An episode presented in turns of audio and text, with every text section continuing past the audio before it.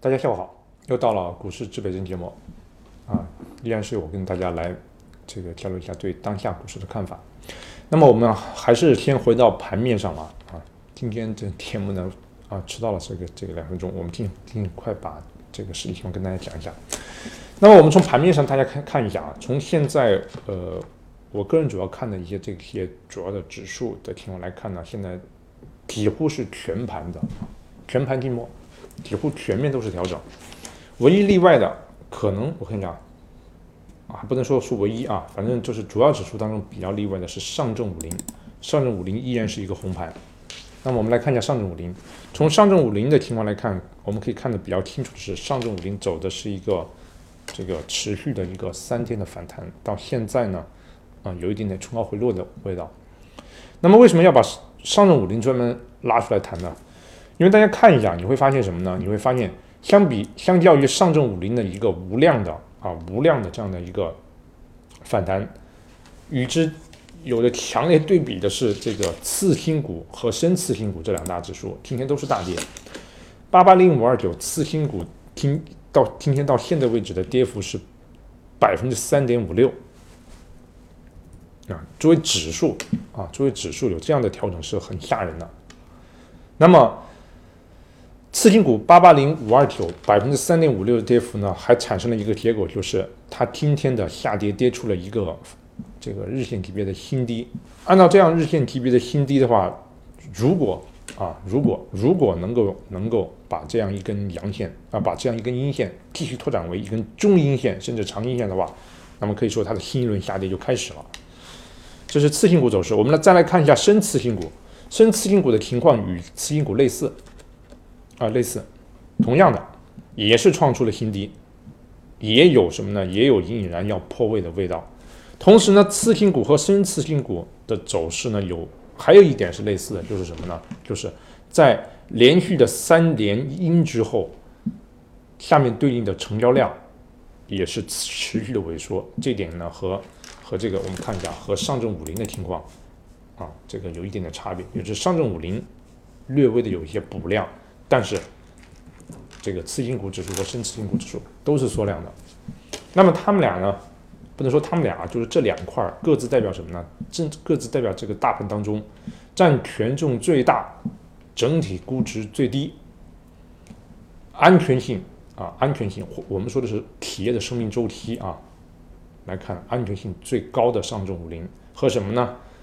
这个，嗯。持股应该这么讲，就是总股本最小，弹性是最好，估值呢是最高，同时呢企业的安全性是最差的板块啊，走出了这样截然不同的走势。这是大盘的的第一个，我们今天希望跟大家分享的盘面细致特点。我们第二个想跟大家分享的盘面细致特点是个上证上证指数，大家可以来看一下，我们能看到什么呢？我们可以看到的是。啊，大家看一下，就是大家会发现，上证指数呢，今天是一个啊，我们先看分时吧。分时大家看到的是一个震荡啊，这种震荡之后怎么样呢？大家看一下，在震荡过程中呢，它是有一个早盘带量的过程，震荡带量之后呢，无力上冲，量能跟不上了，接着就什么呢？接着就开始抵抗式的下跌。为什么说它是抵抗式的下跌呢？因为它的下跌一路都没有量，以至于什么呢？以至于在刚才，啊，见到了见到了分时的一个低点的时候，才勉强的出了一些量，勉强的出了这点量呢，仍然不是放量。所以呢，我们回到当日的啊，回到这个这个 K 线来看，我们看到的是什么呢？看到的是我们看到了一根带明显上影线和下影线的这个日 K 阴线，日 K 阴线下面的成交量呢？很不理想，啊，是这样一种是这样一种走法。那么这样一种走法是代表空方更强还是多方更强呢？啊，放在放在这个很短的层面上看呢，我们认为是是多方更强。所以很短的是从什么时候开始看起呢？是从啊这轮反弹的第五天，也就是从上周三开始算起。因为从上周三算起到今天是调整的第四天。那么这样一个调整调到了今天呢，它今天维持了调整，空方抓住了机会，将调整从三天开始向五天延伸了。但是在调整的第四天，它就已经开始显示出什么呢？显示出后继乏力的特点。这是从很短的一个区间来看。那么我们要是从长一点的区间来看呢？啊，从长一点区间来看呢，就是空方占优。为什么说说空方占优呢？因为从长点的区间来看的话，我们看到的是反弹才弹了五天，第五天就已经变成了这个带量的这个阴线压在了二十日线下，然后呢就就这样慢慢的往下调了。虽然调到今天呢，多方并未能在啊，并未能继续的发力，但是空方啊，就说多呃空方并没有继续的能够向下的开拓出一个局面，但是多方也是一种被动挨打的局面呀，因为各大指数都是绿的呀，而且啊代表什么呢？弹性更好的小盘股啊是走的是更惨的呀。那么这种啊这个唱多有道理，这个看看空有。似乎也说得过去的这种互相矛盾的观点，啊，它说明了什么呢？这个我们后面再讲。但是呢，我们先把盘面啊，先把我们认为盘面一些比较重要的这些啊当日的盘面迹象跟大家讲一下。这里呢，我们我们岔开一句啊，为什么我们的节目啊，跟大家解释一下，为什么呢？我们的节目，我们已经从一开始就跟大家讲了，我们是做中线投资的，主要抓的是什么呢？是是每一年的绝对收益，我们要求我们。啊，不能说要求，我们力求达成的是百分之十五到二十的下限收益，把这个整个的这个投资决策操作的过程展示给大家看。但是我们在展示的时候，大家会发现什么呢？我们每天似乎讲的都是当下的盘面，这个呢似乎是矛盾的。但我们想告诉大家，并不矛盾。为什么呢？因为中线的观点要经得起什么呢？要经得起短线的考验。什么意思呢？说的简单点，我们中线看涨。短线一直是跌的，这种中线看涨是经不起考验的。这是第一。第二，中线看涨的这些依据、这些啊这些证据，也必然迟早什么呢？要在盘面上体现出来。所以啊，所以什么呢？我们谈的，我们在节目当中尽量多的都是谈当下的盘面，但是实际上是在干什么呢？是在做两点。第一点是来印证我们的中线观点，或者说是在检验我们的中线观点是否经得起实战的考验。第二是什么呢？第二是把我们的中线观点最终变成的操作，在当下的短线当中，告诉大家为什么会这样操作。所以呢，谈的是最实际的盘面。好了，我们回到主题。那么刚才讲了盘面的第二个啊，今天盘面的第二个比较显著的，我们认为值得关注的一个一个重点。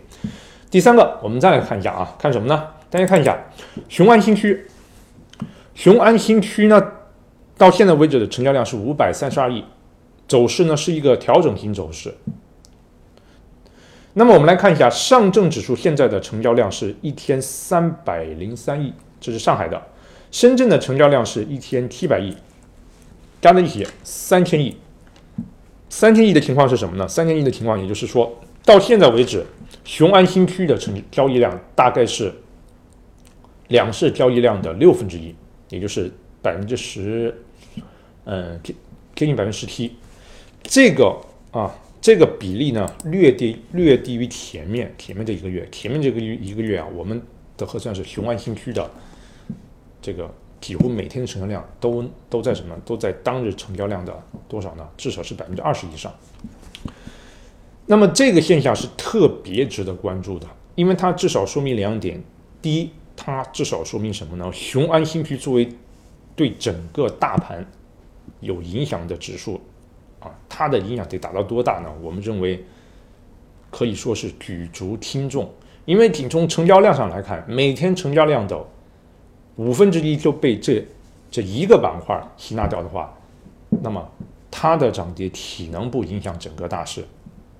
这是第一。第二呢，现在雄安新区的成交量开始开始跌破了什么呢？占整个大盘成交量的这个比重开始跌破了百分之二十，开始跌到了百分之十十七了。这一个信号也是值得关注的啊。好，那么这样的话，我们就把啊就把这个盘面的这个今天值得大家关注的情况跟大家讲了。那么现在我们来说一下说一下我们对盘面的看法。我们对盘面的第一个看法是我们感觉在这个位置上大盘调整并不意外，但是这种调整是相对含蓄的。或者说这种调整更多的是什么呢？更多的是从三零一六点开始反弹，这波反弹中间的一个什么呢趋势？后面大概率我们看继续的反弹，这是第一个看法。第二个看法就是说，在这在这个这个反弹的从这个反弹走的走的这走的这么就是这么一波三折的情况来看的话，那么这波反弹的高度啊的高度有可能会是超预期的。第三点就是这一波反弹，当它完成的时候，我们猜测。到了它完成的时候，很可能是什么呢？是市场情绪明显啊，或者说，或者说市场情绪开始啊，开始会非常的显著偏多的时候啊，这是我们给大家的三三个这个短期看法的结论。那么我们再往下讲，基于这个短线往中线来看的话。呃，中线的看法没有太多的改变，我们依旧是看在这里，大盘是在是在什么呢？是在酝酿一波中级行情的底部区域。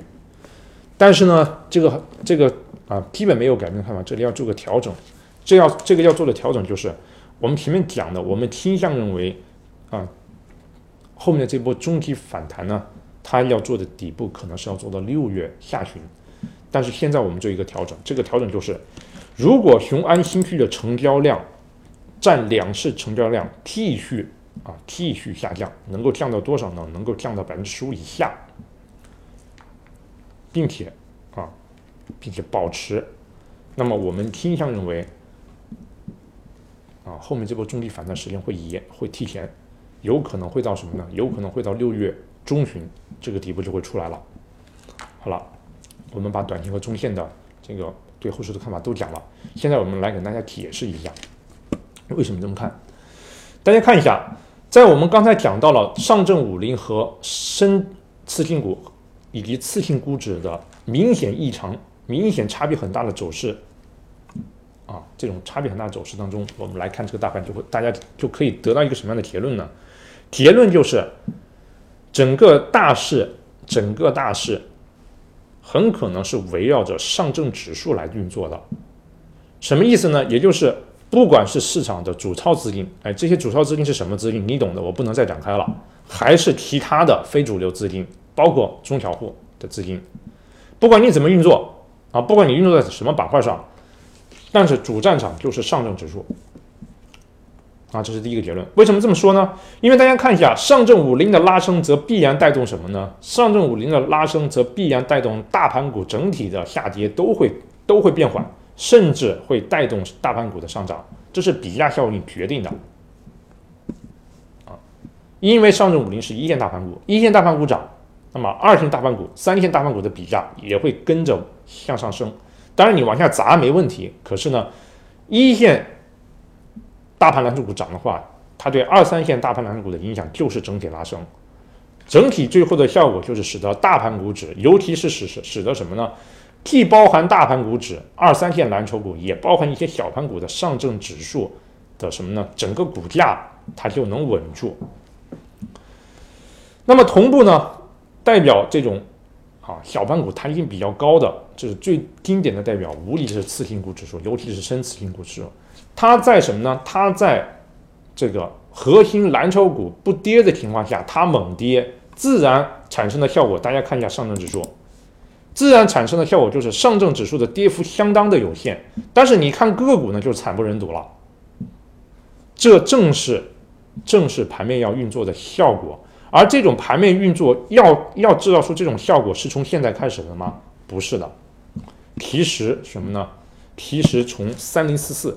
以来就一直是这种效果，那么这种效果为什么我们现在又拉出来跟大家讲呢？